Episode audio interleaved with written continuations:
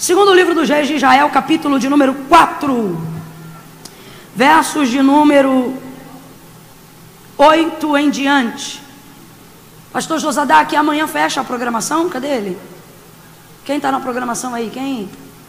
Quem? Amanhã já fecha.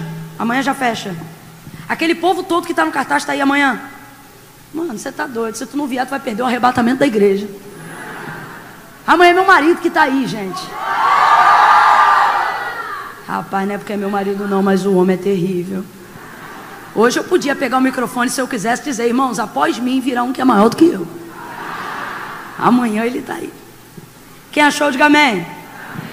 Certo dia foi Eliseu a Sunem, onde havia uma mulher rica que o reteve para comer. Daí, todas as vezes que passava por lá, entrava para comer. E disse ela a seu marido: Vejo que este que sempre passa por nós é um santo homem de Deus.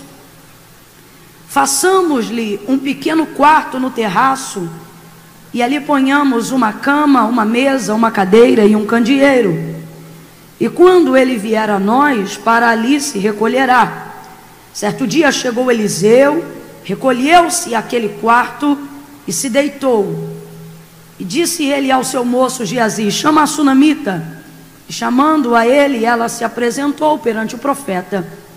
E disse Eliseu a Geazi: Diga assim: Tu tens nos tratado com todo zelo, agora nos diga alguma coisa que se há de fazer por ti. Haverá alguma coisa que se fale por ti ao rei ou ao chefe do exército? E respondeu ela: Eu habito no meio do meu povo. Então disse o profeta: O que se há de fazer por ela? E Geazi lhe disse: Ora, ela não tem filho e seu marido já é avançado em dias. Então disse Eliseu: Chama. E chamando a ela, e chamando ele, ela se pôs à porta. E disse Eliseu a ela: Por este tempo, daqui a um ano tu abraçarás a um filho. E respondeu ela: Não, meu senhor, homem de Deus, não mintas a tua serva. Mas a mulher concebeu e deu à luz a um filho no tempo determinado no ano seguinte, como Eliseu lhe dissera, somente até aqui, e você diz amém. amém. Amém. Glória a Deus por essa palavra. Glória a Deus. Glória a Deus.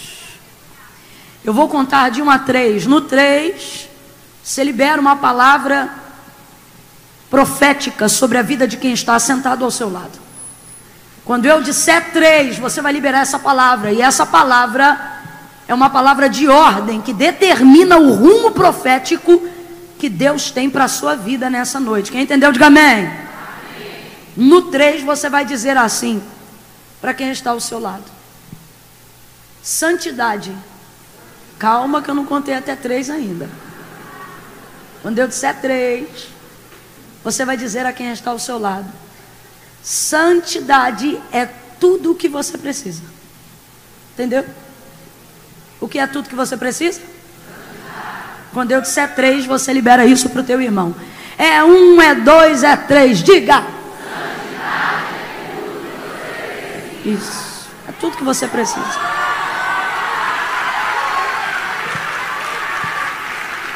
Santidade é tudo que você precisa Santidade é o suficiente para você conseguir conquistar aquilo que você almeja. Eu vim nessa noite de Deus dizer para você que você não precisa de tudo o que você acha que precisa para chegar onde você deseja.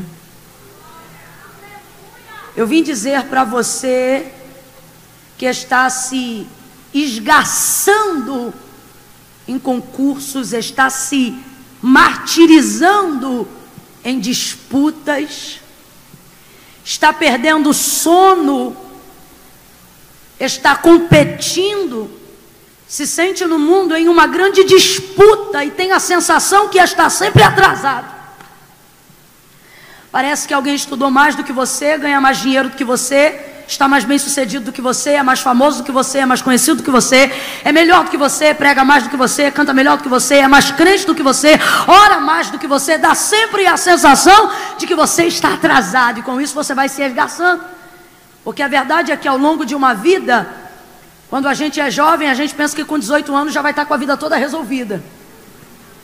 Quando a gente tem por volta de 15 e entra na fase da adolescência, momento da puberdade, área mais difícil, adolescer, crescer com dor, ficamos extremamente rebelados acerca das circunstâncias que não podemos mudar. E quando é gerada alguma discussão familiar com o seu mentor, seu líder religioso, ou em alguém que exerça, ou com alguém que exerça algum tipo de autoridade sobre você, normalmente movido por uma indignação acerca das coisas que você não pode mudar na própria vida, você acha que com 18 anos você vai resolver tudo. E pelo menos aqui, a maioria daqueles que já tem 30 ou passaram dos 30 em algum momento da vida disseram: com 18 anos eu vou sair de casa. E eu não sei o que, que dá na cabeça da gente, mas a gente pensa que com 18 anos vai ficar rico. Vai dormir pobre com 17, vai acordar rico com 18. E vai sair de casa, e vai resolver a vida, e vai ter dinheiro, e vai ter alguém para cuidar da casa, e vai ter carro, e vai ter a carteira de habilitação no instalar de dedos, e com 20 já está formado. E a gente não conta no meio do caminho que haverão quedas, haverão falhas, talvez gravidez antes da hora, problemas e situações difíceis. Então, quando chega a hora da gente correr atrás e entender que a vida não se resolve aos 18, mas começa aos 18. A fase adulta, a fase da maioridade, a fase da responsabilidade. A impressão que a gente tem é que todo mundo que a gente conhece e todo mundo que a gente se inspira já está tão lá na frente que não adianta a gente correr tanto, a gente nunca vai alcançar. Então a gente começa a se esgaçar porque a gente não se conforma com o tipo de vida que a gente leva e a tranquilidade já parece um sonho inatingível. Eu sou de um tempo que criança podia brincar na rua, hoje com 12 anos o moleque já tem que falar inglês. Para poder não ficar fora do mercado de trabalho. Há uma pressão e um ativismo e ele não gera, ele não é real somente do lado de fora, mas também na área religiosa. Tem que pregar logo, tem que cantar logo, tem que desenvolver ministério, tem que saber qual é a sua chamada e a gente vai se sentindo pressionado o tempo todo e vai criando a utopia de que a gente precisa ter mais dinheiro, de que a gente precisa ter relacionamentos melhores. E vai se tornando muitas vezes inconveniente nos relacionamentos, forçando a sua entrada em lugares que você não foi chamado e sendo tolerado em lugares onde não te amam, só para que você seja aceito, só para que você pense que através daquele relacionamento a sua opinião vai começar a ser relevante a partir de agora. Há outras pessoas que pensam que forçando um relacionamento e estabelecendo conexões com pessoas que elas nem gostam de verdade, mas porque estão num nível de projeção maior, fazem de tudo para ter um lugar à mesa ao seu lado, achando que uma foto, uma curtida, alguns seguidores ou alguma indicação vai mudar radicalmente a história da sua vida. Quando na verdade qualquer relacionamento, qualquer conexão e qualquer pessoa pode ser uma mola, mas jamais nada do que fazem por você te dará estabilidade se você não fizer por si mesmo o que precisa ser feito. Alguém te ajuda, alguém te empurra, alguém fala alguma coisa, mas você precisa ter sustentabilidade. Então os anos vão passando e você começa a entender que a maior riqueza da vida não é ter muito dinheiro, porque toda preocupação é proporcional. Não é conhecer todo mundo, porque senão você vai ter que dividir prioridades dentro do seu relacionamento. Você começa a compreender que se você vive completamente somente uma vida religiosa, você queima etapas na sua vida como ser humano e Deus não te fez para ser anjo. Então, depois de um tempo tomando lambada aqui e ali, vendo que ninguém pode fazer de você a pessoa que você quer ser, a não ser você mesmo, você chega à fase que nós chamamos de fase da maturidade. Veja bem, eu disse maturidade, eu não disse maioridade, eu disse. Vem, gente, eu disse. Isso, eu não disse maioridade, eu disse maturidade. Por que você não disse maioridade, Camila? Porque tem gente que já passa da terceira idade e ainda não adquiriu maturidade. Há outros que ainda não podem ter a carteira de trabalho assinada, mas já sustentam casas, sustentam famílias, ajudam em departamentos, e são ombros fortes ao lado dos seus pastores e das suas famílias. Salomão ele disse em dado momento: Vi nobres andando a pé e servos cavalgando como príncipes.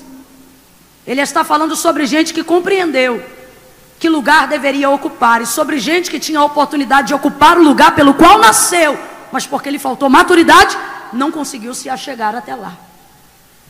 Então, depois de um tempo, você compreende que maturidade, na verdade, é o que todo mundo luta para ter. Por quê? Porque a maturidade te dá uma coisa que você normalmente não tem aos 18, mas tem depois de galgar um pouco, sofrer um pouco, orar um pouco, entender um pouco. O que? Estabilidade. Quando você adquire maturidade, você percebe que o melhor da vida é chegar a um lugar de estabilidade. O que é estabilidade? É estar num lugar confortável, do qual eu sou tão feliz ali, que se eu tiver mais é lucro, mas tenho uma tranquilidade de não perder aonde eu já cheguei, porque construí uma base tão forte que sei aonde estou, sei para onde vou, sei para onde de onde vim e sei que não voltarei de onde estive um dia. Qual é o nome disso? Estabilidade. Vamos lá, qual é o nome disso? Qual é o nome disso? E então você começa a compreender, e eu estou tentando utilizar a linguagem mais jovial que eu posso para você entender. Você vai aprender então que estabilidade não é o militarismo que te dá, não são as multinacionais que te dão. Eu sempre fui uma pessoa antenada na nação, no governo e um pouco na economia e na política, independente da minha idade. E eu me lembro que quando eu tinha 16 anos diziam: a área militar é a área mais propensa, é a área mais estável, é a área mais segura. E eu me lembro que eu deitei um dia, acordei e falei: eu preciso seguir carreira militar. Mas eu não tinha cursinho e nem estudava. Então eu fui lá, fiz a inscrição para a aeronáutica, que era a qual eu mais me identificava, gostava e etc. E fui para poder fazer a prova. Mas você não decide entrar na carreira militar e faz a prova sem estudar do dia para a noite. Fui reprovada. Mas eu cansei de ouvir as pessoas dizendo: é a carreira militar, é a carreira militar. Meus amigos cursavam carreira militar e eu conheço gente que até hoje faz de tudo para ser marinheiro. E isso tudo é muito nobre e é maravilhoso. E nunca antes na história do nosso país a gente teve um governo que valorizou tanto o militarismo. A gente corre atrás. E eu me lembro que na época dizia: é o militarismo, é o militarismo. Pois o militarismo passou um limbo, aonde teve que fornecer um nível de expulsão compulsória, porque não tinha condições nem mesmo, em dado momento de crise do nosso governo, de pagar o salário dos seus combatentes. Depois eu ouvi dizer: faça concurso, porque vida pública é a vida mais estável que tem. E eu trabalhei numa das maiores, se não a maior, durante 15 anos, multinacional, que esse país já teve. O maior PIB que esse país já teve passava por essa empresa. E eu entrei nesta empresa. E quando eu entrei nesta empresa, trabalhando terceirizado, eu vi a gente esfregando o crachá na nossa cara, porque a gente era terceirizado. E eu trabalhava na 15, na empresa que tinha o 15 até hoje ranking de maior área na tecnologia da informação, de TI, engenharia de tecnologia da informação. E a gente mandava ver no mercado mercado. Não tinha nada na história que fosse mais moderno, mais importante e mais rentável do que a tecnologia da informação. E a gente caiu para dentro e trabalhava ali.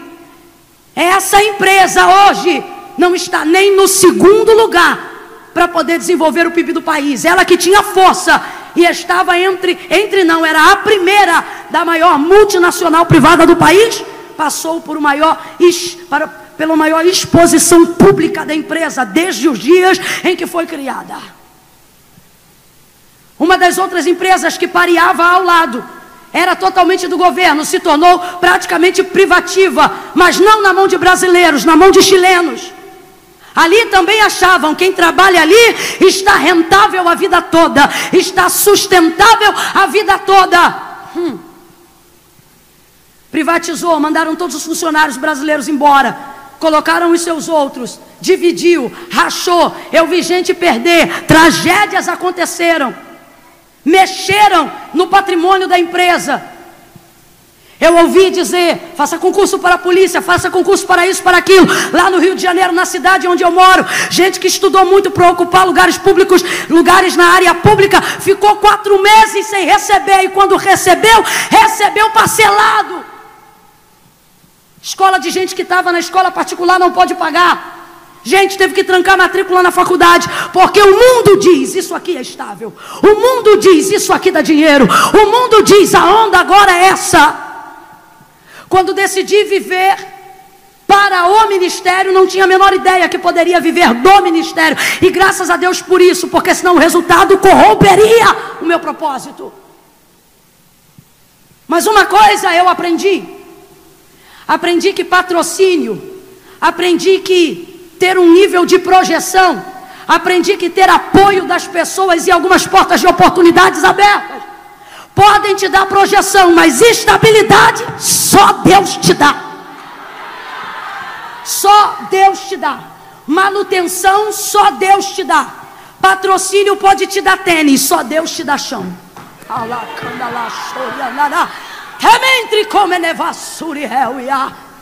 Grifes te dão roupas, só Deus te dá revestimento. Alaxúria. Remante Robiassúria. Patrocínio te dá carro, só Deus te dá direção. Dinheiro te dá casa, só Deus dá lar.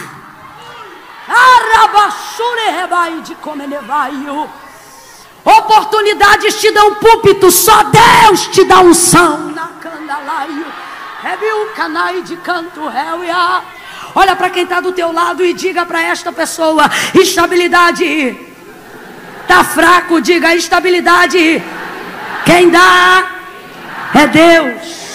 Camila, o que, que você está dizendo? Por que, que você está dizendo isso?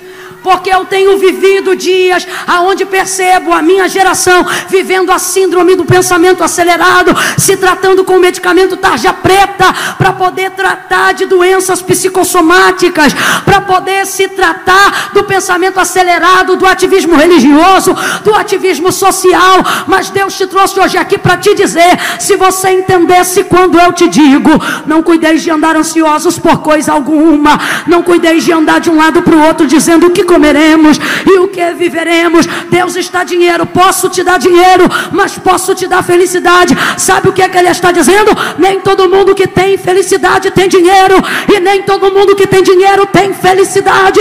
Deus está dizendo o que você prefere, dinheiro ou felicidade, porque se você buscar primeiro o reino dos céus, talvez você tenha os dois. Então entenda isto nesta noite. Entenda isto nesta noite. Não andeis ansiosos pelo que comeremos e nem pelo que beberemos, mas saibam que o vosso Pai.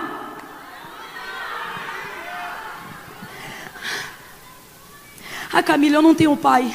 Ah, Camila, eu não tenho mãe. Vai ficar se vitimizando ou vai fazer a aliança da paternidade que Deus te deu? Ou vai aceitar ser filho por adoção em Cristo Jesus?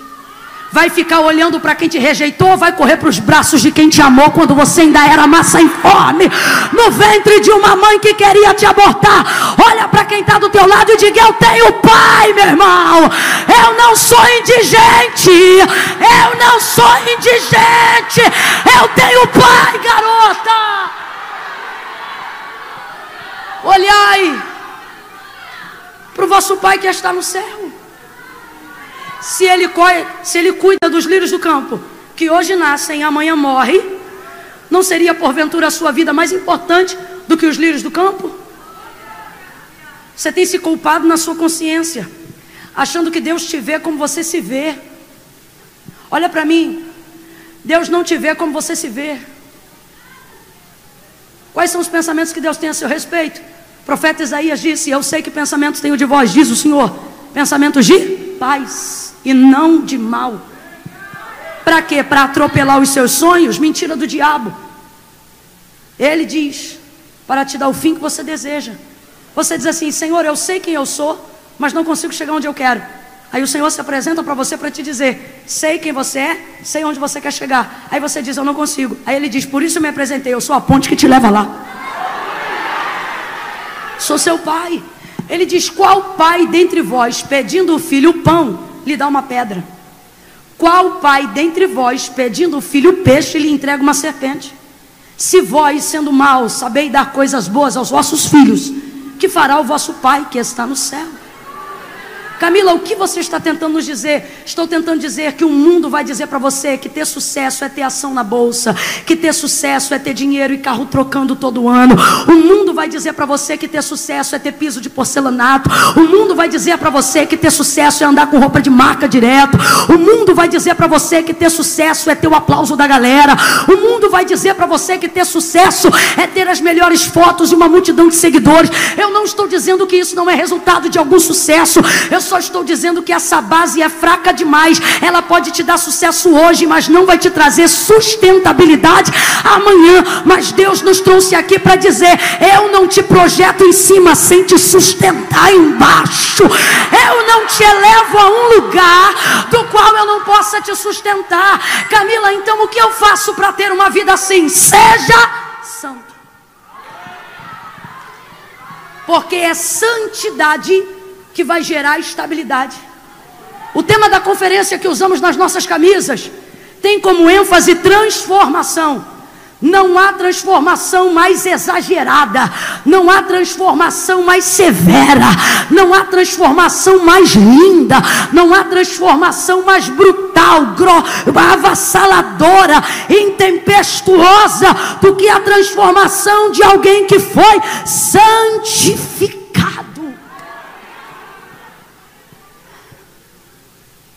É a santidade que vai te dar isso.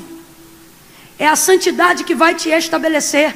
Eu não estou dizendo seja santo para ter estabilidade, mas estou dizendo que se você for santo, por amar ao Senhor e por desejar a sua presença, Deus vai garantir que você só pisará e só te levará em lugares dos quais você possa ser sustentado.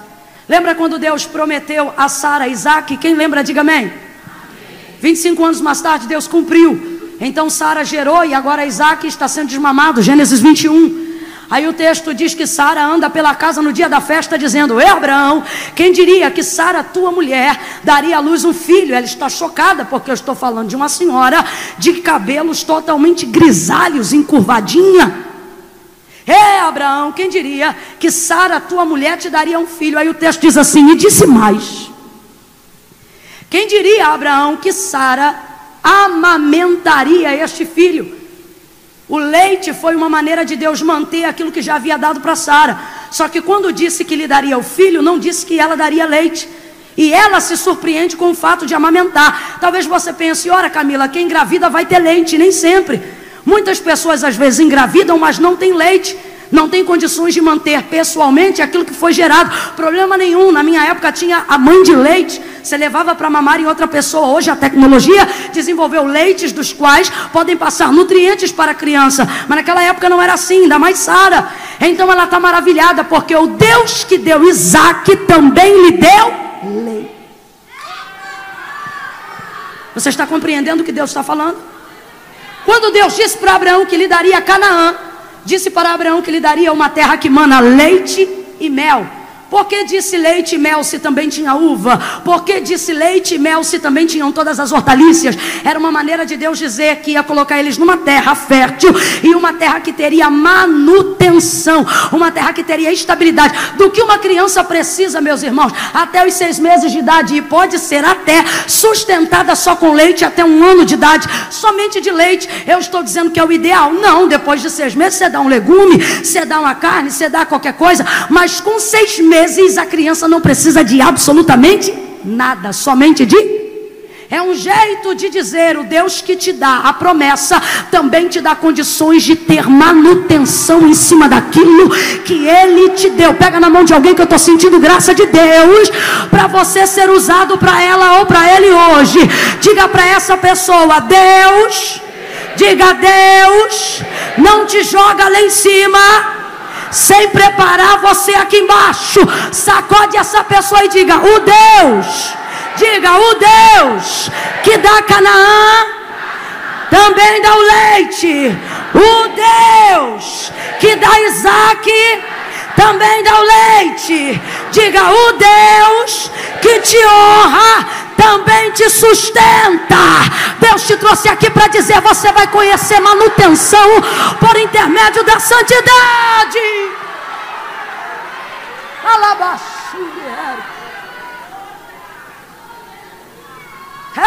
De canto. Daniel viveu, a grosso modo, minimamente de três a quatro reinados. Porque no tempo que Nabucodonosor pastou no campo, foi rapidamente assessorado e depois substituído. Então, de três a quatro reinados. Reis entraram e saíram. Tronos mudaram. Governo mudou, conselho mudou, assessores mudou, mudaram. Mas Daniel continuava lá, na mesma posição. No mesmo governo, exercendo a mesma autoridade. Daniel não tinha linhagem real no sangue, Daniel não tinha conchavo, nem patrocínio com ninguém dentro do palácio. Mas quando a coisa apertava, dada a posição que ele estava, eu me lembro que o neto dele, perdão, o neto de Nabucodonosor, quando chama Daniel para entrar, depois que vê a mão escrevendo na parede e fica apavorado, chama ele e quando ele entra diz assim: És tu aquele Daniel? Está lá no texto: És tu aquele Daniel? O que o texto está dizendo é: És tu o mesmo? Tens tu o mesmo poder, a mesma graça, a mesma visão, a mesma autoridade, o mesmo governo, o mesmo discernimento? E Daniel traz a tradução, porque Daniel era exatamente o mesmo. E o que foi que fez Daniel manter o padrão de autoridade e de hierarquia que ele, que ele tinha no palácio, mesmo sendo judeu, vivendo em meio a caldeus, mesmo sendo escravo, vivendo em meio a príncipes, mesmo vivendo num nível de cárcere privado. O que foi que manteve Daniel lá? O texto é claro logo no início de como ele estabeleceu a maneira que ele ia viver. Ele não se contaminava. Então presta atenção, porque quando eu vim aqui nesta noite falar de santidade, eu não vim falar de saia, de calça, de brinco ou de roupa. Eu vim falar sobre separação, eu vim falar sobre consagração, eu vim falar sobre entender o que é ser separado. Daniel era separado, e separado para quem? Para Deus e para a glória de seu nome. E isso lhe deu estabilidade. Camila, o que, que isso tem a ver com 2 Reis 4? Tudo. Tem tudo a ver. Eliseu passa pelas terras de Sunem. Sempre passa pelas terras de Sunem. Provavelmente em direção ao Carmelo, para dar continuidade àquilo que aprendeu com o seu mentor Elias, que orava lá. Vendo aquela mulher que Eliseu passava pelas terras de Sunem, o constrange a comer pão. Pão aqui é termo genérico para refeição. O constrange a fazer uma refeição dentro de sua casa. Ela quer saciá-lo de alguma maneira. Ela é rica, generosa, hospitaleira, é uma mulher do seu povo. É uma mulher pronta para atender as carências da sua sociedade, da sua comunidade. E, obviamente, é uma israelita convicta. A mulher vai passando, perdão, Eliseu vai passando pelas terras de Sunem e ela o constrange e ele entra. Depois de certa insistência, porque quando você se consagra muito, normalmente você suspeita de algumas coisas. Então, ela o constrange e ele entra. Aí o texto diz que depois que ele entra a primeira vez, começa a sempre que passar por Sunem, entrar dentro da casa dela e fazer uma refeição. Essa mulher ela é muito hospitaleira. Eu quero deixar claro aqui o que a gente leu no verso de número 9. O texto é claro. O texto diz que a mulher era rica. A mulher era. Vem, gente, a mulher era. Mulher era rica. E você precisa entender que, sendo rica como era e hospitaleira como era, Obviamente ela tinha outros quartos na casa dela, outros cômodos que poderiam hospedar Eliseu na casa dela. Mas a grande questão aqui do texto é ela construir um quarto para Eliseu, e a gente vai entender agora o porquê. Depois de um tempo vendo ele passar, depois de um tempo vendo ele entrar e fazendo a refeição na casa dela, depois de um tempo, completa para mim, gente, sem preguiça, depois de um, depois de um, depois de um tempo de convivência, apertando a mão, dando a paz, entrando, saindo, depois de um tempo, de novo, depois de um, depois de um. Aí é que ela chama o marido e diz: Marido, eu tenho visto que este, que sempre que passa por nós, aonde? Na rua? Não, aqui em casa, já tem tempo de convivência. Marido, eu tenho visto que este que sempre passa por nós é um santo homem de Deus. É um santo homem de Deus. Gente, quando a gente lê o texto rápido, a gente tende a ter a impressão de que ela vê Eliseu na rua e olhando de longe ela diz: Marido, ele é santo, convida para comer. Marido, ele é santo, vamos fazer o quarto. Mas não é assim. Não é assim. Se for possível, eu queria que mantivesse a luz acesa debaixo da galeria. Daqui a pouco vai dar 10 horas, a galera está cansada. Quanto mais claridade, melhor. Tá bom? Quem está debaixo da galeria, se tiver uma área onde pode acender luz, faça isso aí por gentileza. Estou esperando.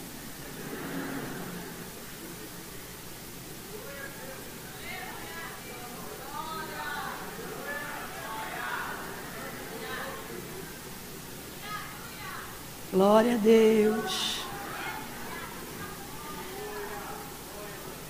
Camila, continue pregando. Eu não, porque aí é assim que Deus levanta alguém, tá vendo? Amém. Maravilha. Então ela não vê que ele é santo de longe, ela só atesta que ele é santo depois de um tempo de convivência. Vamos lá. Ela não vê que ele é santo de longe, ela só atesta que ele é santo depois de um tempo de. Porque é assim, meus irmãos. Santidade não se atesta de longe, então para de rotular as pessoas que você não conhece. Não se verifica quem é e quem não é olhando de longe. Ah, Camila, mas quem é de longe a gente até conhece, mas você pode falhar. Porque sentimentos e emoções fazem a gente ter o aferidor do juízo errado. De longe ela não diz que ele é santo, é depois de um tempo de convivência. De longe ela admira, de, de longe ela suspeita, mas é só de perto que ela tem certeza. Primeira lição: não rotule de longe, porque santidade não se atesta de longe. Tem gente que a gente admira de longe, gente. Eu tenho dito isso para algumas pessoas. Tenho dito isso em alguns lugares. Tem gente que a gente admira de longe. Para continuar admirando, Deus tem que manter longe. Porque se trouxer para perto, não tem santidade que fará admiração. Não sobra nada. Agora, outros que não, há outros que de longe a gente acha e de perto a gente tem certeza. Levante a mão porque eu tenho profetizado e vou profetizar aqui. Toda suspeita cairá por terra. Deus vai te dar tempo de convivência. E gente que olhou de longe e pensou que você não era, vai te ver de perto e vai ter que testemunhar. É melhor do que eu imaginava. É melhor do que eu imaginava. Levanta a tua mão porque eu estou profetizando. Suspeitas cairão a teu respeito mentiras cairão a teu respeito, e quem quer falar mal de você na sua ausência, vai ter temor do Senhor, porque vai saber que você é um jovem santo. Aleluia! Depois de um tempo de convivência, aí ela diz: marido é santo, é santo. Depois de um tempo, meu irmão, santidade não começa na segunda e termina na sexta. Tem que ter tempo de convivência. Tem que insistir no propósito. Tem que dar continuidade na devoção. Aí veja, ele é profeta. Todo mundo sabe que Eliseu é profeta. Mas ela não se relaciona com o dom de Eliseu em momento nenhum. Ela não quer se relacionar com o dom. A gente vai perceber, inclusive, e não precisa ser nenhum Augusto Cury para perceber isso no texto. Que ela não quer se relacionar com o dom porque ela tem trauma com o dom. Tanto é que quando Eliseu libera a palavra de vitória, de transformação na vida dela, que é a palavra que mudaria a sua condição de vida, porque ele vira para ela e diz: Neste tempo determinado tu conceberás e darás à luz a um filho. Qual mulher na condição dela não desejaria ser mãe? vivendo o tempo que ela vive, na cultura que ela vive. Só que de vez da glória a Deus, ela diz: Não, meu senhor, homem de Deus, não mintas a tua serva. Aí eu te pergunto: pode um homem de Deus mentir? Mas pode um mentiroso se passar por homem de Deus? Ela é uma mulher que recebe muita gente em casa. Ela é hospitaleira. Vou falar aqui rasgado. Essa mulher já ouviu gente bater palminho e dizer: Conta 30 dias. E ela contou 30, contou 31 e não aconteceu. Essa mulher não aguentava mais ver gente entregando profecia porque tomou café da manhã. Essa gente não aguentava, essa mulher não aguentava mais ver gente achando que tinha que profetizar só porque ganhou uma bolsa nova, só porque dormiu num quarto bonito. Essa gente que faz isso movido pelo que ganha não é profeta, é mendigo. Não é povo, é cambada. É gente que se passa por mulher de Deus, por homem de Deus, vê a neurolinguística. Outros são totalmente esquizofrênicos, acham que Deus está falando quando Deus não disse nada. E vai traumatizando gente que está aí de portas abertas para abençoar o povo de Deus e para fazer a vontade de Deus. Aí depois a gente chega em lugares e o trauma está lá. Aí quando a gente profetiza, entende por que, que tal pessoa não quer mais se relacionar com o dom. Na Candeleigios. Agora, Eliseu tem uma característica que todo santo e santa mulher de Deus precisa ter: Qual, Camila? Ele não é quem ele é por causa do que ele faz. Ele faz o que ele faz por causa de quem ele é. Camila, e tem diferença? Tem diferença. Tem diferença. Tem diferença, porque se eu sou santo, faço o que faço em santidade. Mas se sou profano, se sou imoral, se sou corrupto, faço o que faço a despeito de quem eu sou. E aí corrompo aquilo que faço. A mulher não se relaciona com o dom porque está traumatizada. Quanta gente aqui, quando entrou na atmosfera profética, quis nadar de braçada. Deus, eu quero teus mistérios. Deus, eu quero a tua revelação. Deus, eu quero viver o teu reino. Deus, eu quero a tua vontade. Deus me usa para curar. Deus me usa para o sobrenatural. Mas viveu e ouviu tanta palhaçada que antigamente, quando alguém vinha marchando, o coração já tremia e dizia: Eita, que é para mim, é para mim. Jesus, manda aqui, manda aqui, manda aqui. Porque no começo a gente é assim. Mas dependendo do que houve na caminhada, quando ouve o barulho da marcha, já fecha o coração e diz: Não vem aqui não, hein? Só que Deus está dizendo: eu vou levantar uma geração que vai curar essa gente traumatizada. E essa gente vai voltar a se relacionar com os dons. Levante a sua mão. Deus vai te usar para curar o trauma de gente que foi traída, abandonada, gente que ouviu falsa profecia.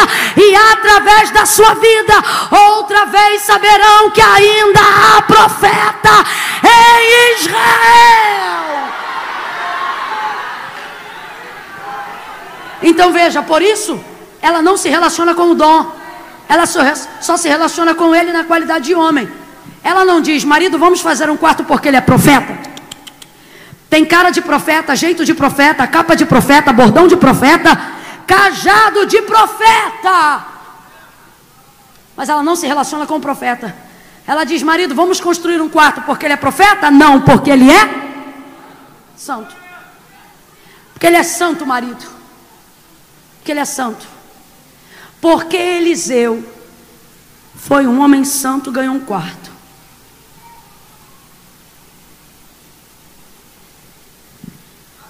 Porque Eliseu caminhava em santidade, ganhou um quarto. Uma suíte na parte mais alta da casa. Ser hospitaleiro em Israel é cultural. Fale uma comida aqui da Bahia que tem na casa de qualquer pobre. Cuscuz. Vou um pouco mais profundo. Imagine que tal pobre não tenha cuscuz, mas tem azeite de dendê nessa casa? Farinha. Pimenta?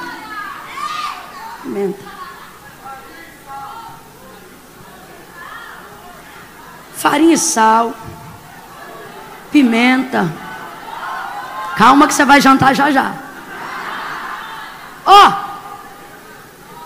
quando eu estou aqui na Bahia, já fiquei em casa de gente. Aí quando você acorda de manhã no café da manhã, meu irmão, carne de panela, cuscuz amarelo com caldo, calabresa, ovo, macaxeira, que é empim, tudo que você imaginar no café. No café. Mas já fiquei no sertão da Bahia. Não tinha pão, nem queijo, nem presunto. Mas, por exemplo, não faltou a empim cozido. Porque dá no quintal lá e não depende de tanta água para crescer. Porque é cultural aquilo que se come, isso independe de dinheiro. Você precisa entender o que é uma visão cultural. Era cultura em Israel a hospitalidade. Desde que o povo veio no populacho, Deus estabeleceu que a partir do momento que o estrangeiro adotasse costumes ou fosse servo de uma casa, ele poderia então ser recebido e deveria ser bem recebido.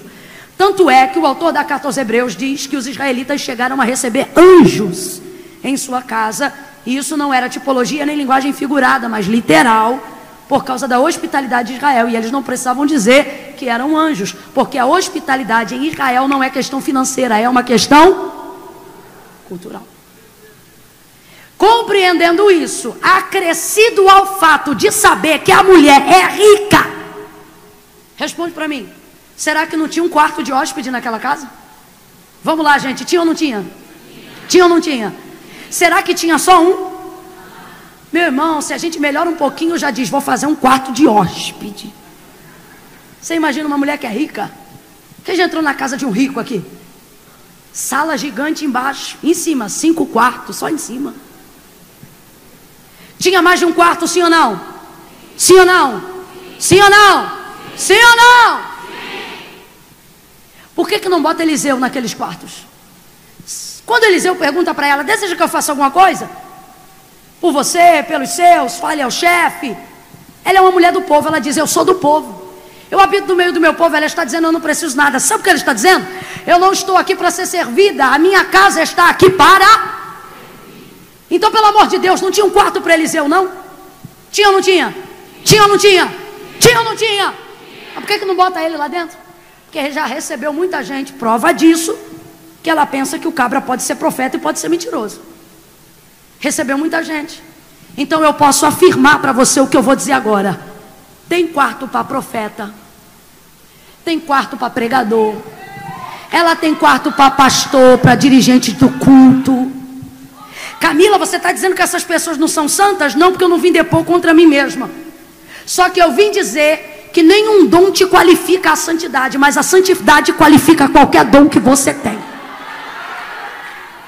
Então veja bem, ela tem quarto para profeta, ela tem quarto para cantor, ela tem quarto para pregador, ela tem quarto para missionário, ela tem quarto para pastor, ela tem quarto para qualquer categoria, para qualquer dom. Só que o que ressalta nos olhos dela acerca de Eliseu não é o dom que ele tem, é a pessoa que ele é, que ele é. E ela diz: "Marido, eu vejo que ele é Camila, não entendi. Vai entender. Santidade vai te dar estabilidade. Santidade vai te dar personalidade.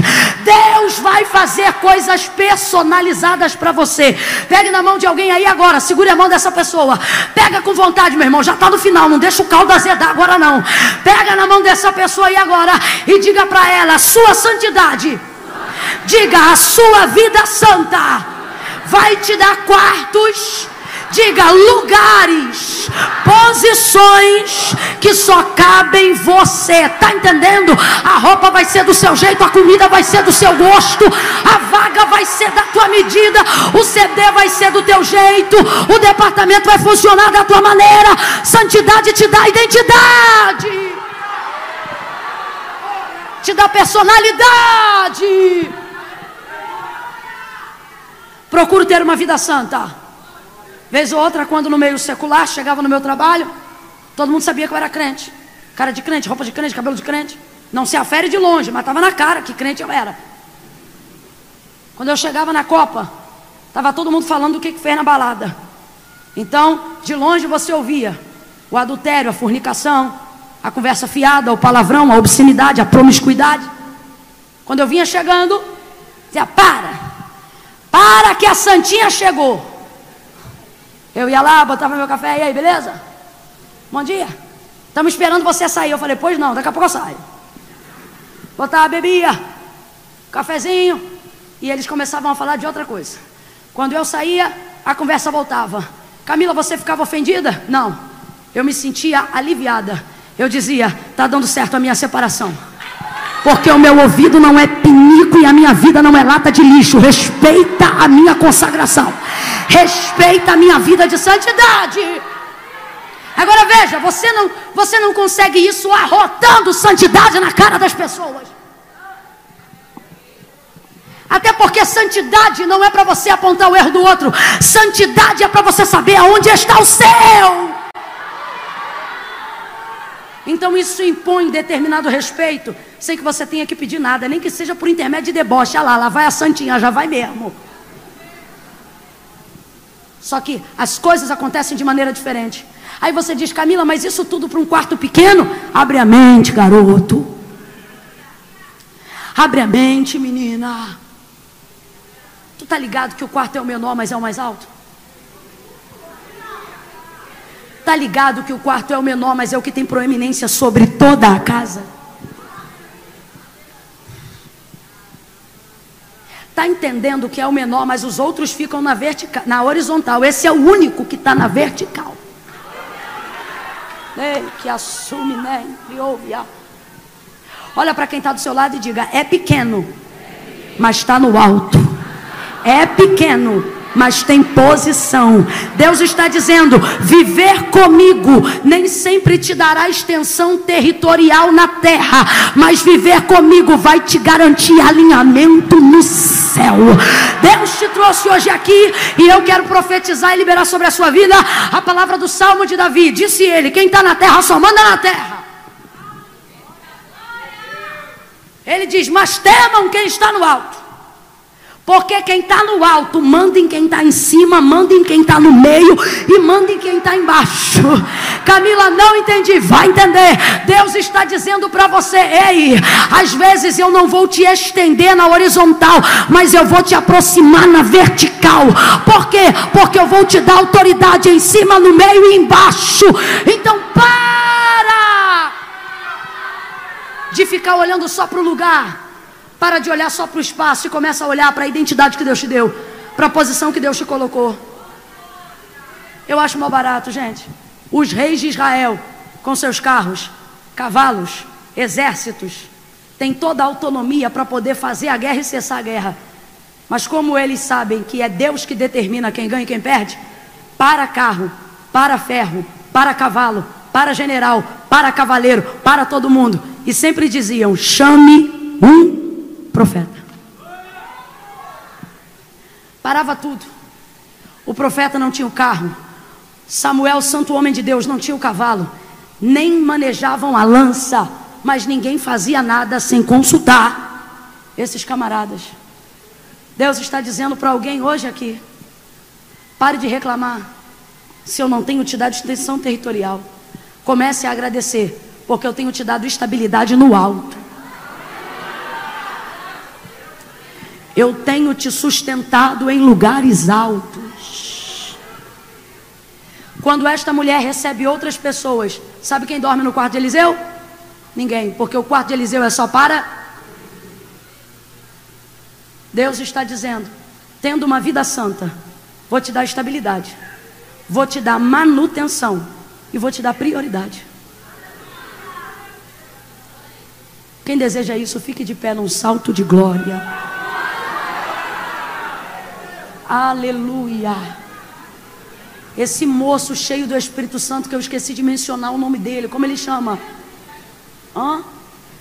Meu Deus, fala esse nome aí, irmão. É de Vênus. Vem cá, meu filho. É Ed Vênus.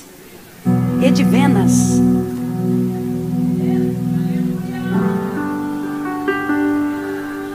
Gente, dinheiro na mão, vem hoje, vai amanhã. Cadeira hoje você tem, amanhã outro está no lugar. Governo muda a posição, política muda governo.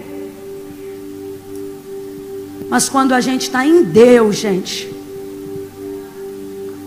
você prospera em tempo de crise, compra carro quando ninguém compra, consegue ter paz em meio ao caos, é alegre no meio da guerra. Deus me trouxe aqui nessa noite para dizer: ei,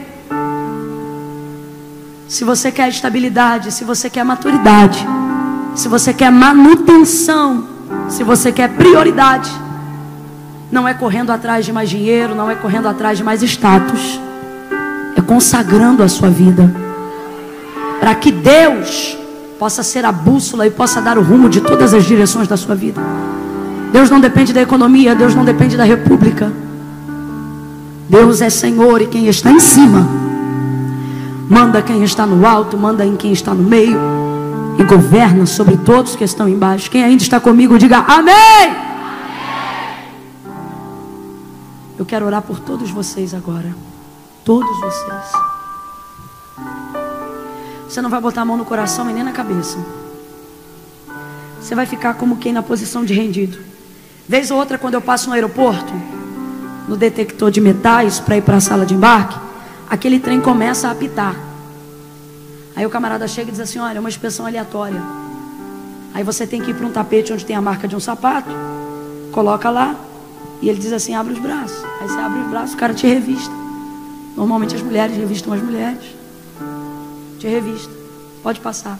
Significa que você não tem nada que comprometa o seu embarque. Eu vou pedir para você a mesma posição que eu faço lá na sala antes do embarque. Você vai abrir a mão assim, ó. Não vai fazer assim, que é para não machucar o irmão. Vai fazer assim. E a oração é: Deus, passe em revista a minha vida hoje aqui. Porque eu não quero, Senhor, te ter sem te tratar e sem ser prioridade. Eu quero ter estabilidade, eu quero caminhar com segurança. Eu não quero que o ativismo desse mundo transforme a minha mente numa mente perturbada, acelerada, competitiva. Eu não quero encarar os meus colegas de trabalho como rivais, nem os meus irmãos da igreja como oponentes. Deus, eu não quero que alguém tenha suspeitas equivocadas ao meu respeito. Comece a fechar os olhos e comece a pedir: santifica-me, Senhor. Feche os olhos e apenas vai me ouvindo aí. Deus é bom e a gente sabe disso. Deus é justo e a gente sabe disso, mas a canção que se canta no céu não é Deus é bom. A canção que se canta no céu não é Deus é justo. A canção que se canta no céu é santo. Santo, santo, santo é o Senhor dos exércitos e toda a terra está cheia da sua glória. Irmãos, eu tenho plena convicção que Deus me trouxe hoje aqui apenas para aplanar um caminho.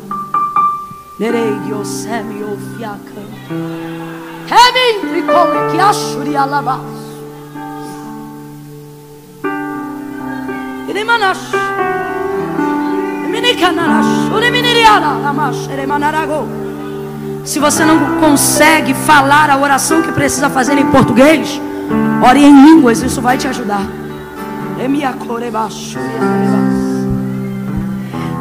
Não basta ser bom para entrar no céu. Quando Deus libertou Israel, Ele não disse, e sabereis que eu sou Deus porque é bom. Ele disse, não, e sabereis que eu sou Deus porque eu sou santo. Bondade é bonito, mas não é critério para entrar no céu. Ser justo é bom, mas não é o critério principal para entrar no céu. Vai ter gente boa que vai para o inferno. Vai ter gente com vida íntegra que vai para o inferno, porque não reconheceu a Cristo e porque não compreendeu, irmão.